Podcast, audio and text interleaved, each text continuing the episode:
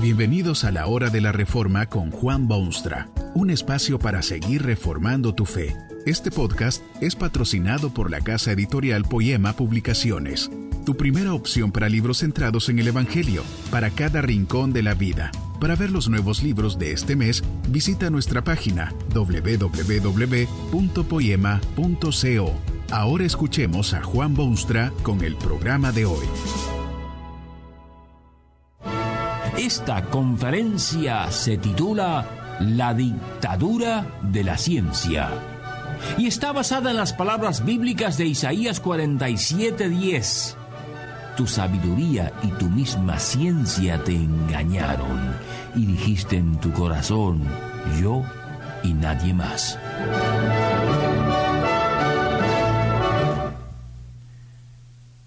Faraday ha sido reconocido mundialmente como hombre científico de primera categoría. Como físico y químico que era, participó en el descubrimiento del campo magnético y ondas electromagnéticas y experimentó con el primer dínamo para la posible producción de electricidad. Un médico amigo encontró un día a Faraday llorando a lágrima viva sobre su Biblia abierta. Creo que se está usted debilitando demasiado, le dijo el médico. No, no es eso, replicó el gran químico.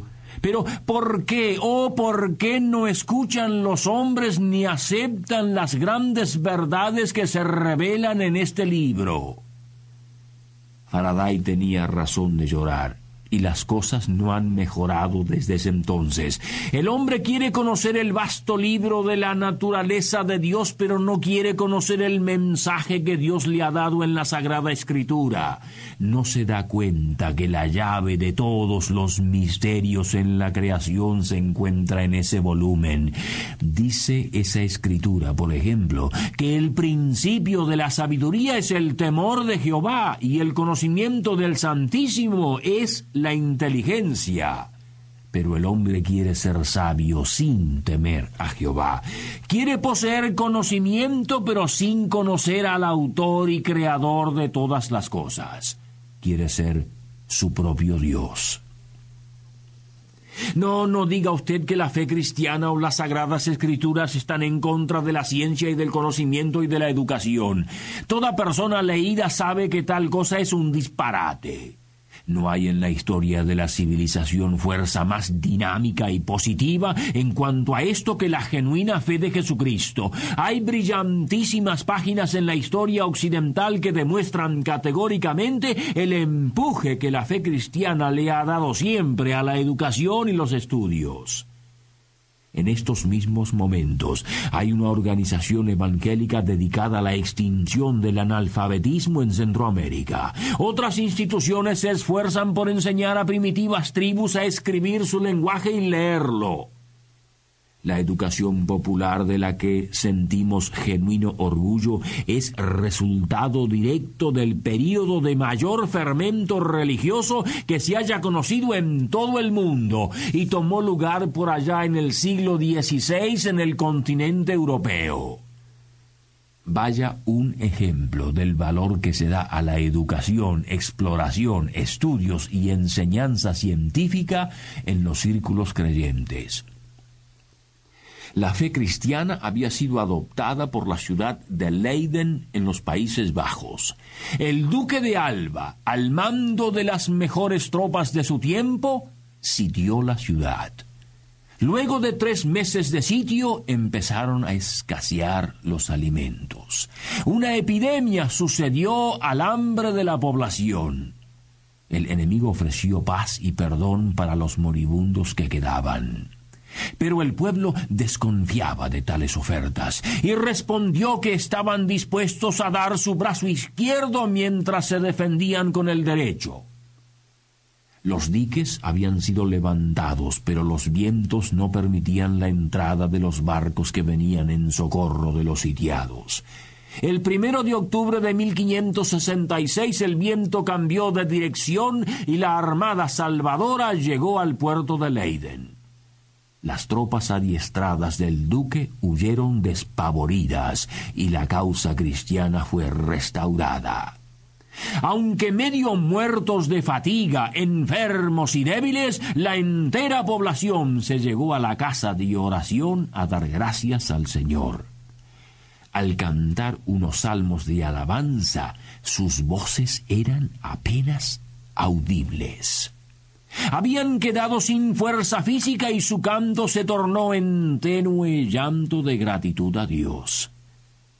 ¿Qué tiene que ver esto con la fe cristiana y la educación? Simplemente esto. En reconocimiento del ejemplar valor de aquella ciudad, las autoridades holandesas no premiaron a esos valientes con medallas de oro o con honores externos, sino con una universidad científica. Así nació la Universidad de Leiden de renombre mundial. La fe cristiana ha sido siempre la mejor aliada de la educación y del laboratorio y de la ciencia. Estos son los tiempos más fecundos en lo que a popularidad de la ciencia y la educación se refiere. Las ciencias han tomado la vanguardia y se están descubriendo los hondos misterios de las entrañas de la Tierra y de los espacios siderales se conoce el átomo y sus incalculables posibilidades. No alcanzan los presupuestos para financiar las necesidades educacionales que los gobiernos y los pueblos demandan. La ciencia está por todas partes porque ha sido impulsada cual cohete por el interés en la educación. Pero piense usted un momento. ¿Qué ocurre si la educación que se imparte es errónea? ¿Qué si la ciencia que se quiere enseñar no ocupa el lugar que le corresponde en el concierto del universo? ¿No cree usted que existe el peligro de una dictadura de la ciencia? Nuestro mundo se ha dejado hipnotizar por los arrullos de la ciencia, lo cual no es nada nuevo en el mundo. Allí están las palabras del profeta Isaías dirigidas contra la secular, incrédula ciudad de Babilonia y su vasta y envidiable cultura. Esto es lo que Dios dice a aquella ciudad orgullosa de sus realizaciones. Tu sabiduría y tu misma ciencia te engañaron y dijiste en tu corazón, yo y nadie más. Es de temer que ese mismo desastre esté llegando al mundo actual porque los hombres se han dejado atrapar en las redes de una ciencia que desconoce a Dios y prefiere un mal llamado objetivismo como si semejante cosa fuese posible. La ciencia moderna se burla de conceptos como eternidad y Dios e imagen de Dios en el hombre y pecado y salvación y cruz del Calvario. Estamos llegando muy cerca de ser estrangulados por una dictadura de la ciencia. Imagínese usted, por ejemplo, que la ciencia obliga al hombre a creer en meras teorías, como por ejemplo eso de que el hombre desciende de formas inferiores en el curso de selección natural. No se permite entre gente de ciencia que alguien afirme que Dios creó el mundo y dio origen al hombre. Se prefiere una teoría materialista y atea a la realidad del Creador. Se imponen casi por la fuerza intelectual ciertas ideas y se destierran otras que deberían tener igual aceptación.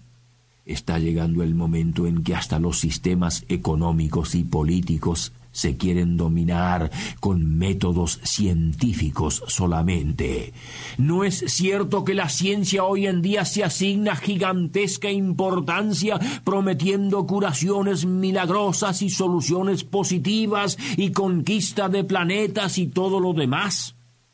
La ciencia moderna ha tomado una actitud altiva y semejante a la de Babilonia donde la gente se decía yo y nadie más. Es como si dijesen ¿Qué puede importarnos lo que digan los poetas y pensadores y los templos y el grueso del pueblo y los hombres de vigor espiritual? Yo y nadie más. Pero Dios analiza la cosa en términos totalmente distintos. Él dice, tu sabiduría y tu misma ciencia te engañaron. Es cosa muy triste ver un mundo que se entusiasma hasta el paroxismo cuando lee y piensa y habla de la ciencia y de los avances científicos, pero ni siquiera tiene tiempo para escuchar la única voz que de verdad puede darle sabiduría. El futuro de tal mundo está en serio peligro. Escuche usted las palabras del sapientísimo apóstol Pablo, escritas a la muy docta gente de la ciudad de Corinto. Nadie se engañe a sí mismo. Si alguno entre vosotros se cree sabio en este siglo, hágase ignorante para que llegue a ser sabio. Porque la sabiduría de este mundo es insensatez para con Dios, pues escrito está, él prende a los sabios en la astucia de ellos, y otra vez el Señor conoce los pensamientos de los sabios, que son vanos. ¿De qué vale ser el matemático más famoso del día si se desconoce totalmente a quien creó el mundo y le da significado? ¿De qué sirve curar el cuerpo del hombre si su personalidad, corazón y alma está enfermo? El presente mundo con sus enormes problemas es directo resultado de la dictadura de la ciencia. Es hora de que los hombres de toda la tierra y todos los niveles despierten a la gran amenaza que se cierne sobre el mundo. La fe cristiana no está en contra de la ciencia, en contra de la educación, en contra del estudio. Justamente lo contrario. Quiere escuelas y más escuelas. Quiere gente que sepa leer. Quiere hombres y mujeres que descubran los secretos del universo, que alaben la majestad de los cielos y penetren las barreras de la mente humana. La fe cristiana está a favor de todo esto, pero está decididamente en contra de una dictadura de la ciencia. Hace muchos siglos el imperio romano quiso formar un solo mundo bajo su tutela. Poco después fue la Iglesia quien quiso dominio universal. Ahora es la ciencia que quiere imponer sus ideas y decir yo y nadie más, ni siquiera Jesucristo. Que este mensaje nos ayude en el proceso de reforma continua según la palabra de Dios. Si quieres profundizar en la exposición bíblica, puedes buscar más recursos en www.poema.co. Allí encontrarás libros que te ayuden a entender la palabra de Dios y aplicarla a tu vida. Poema, el Evangelio para cada rincón de la vida. Nos vemos en el próximo episodio de La Hora de la Reforma con Juan Bonstra.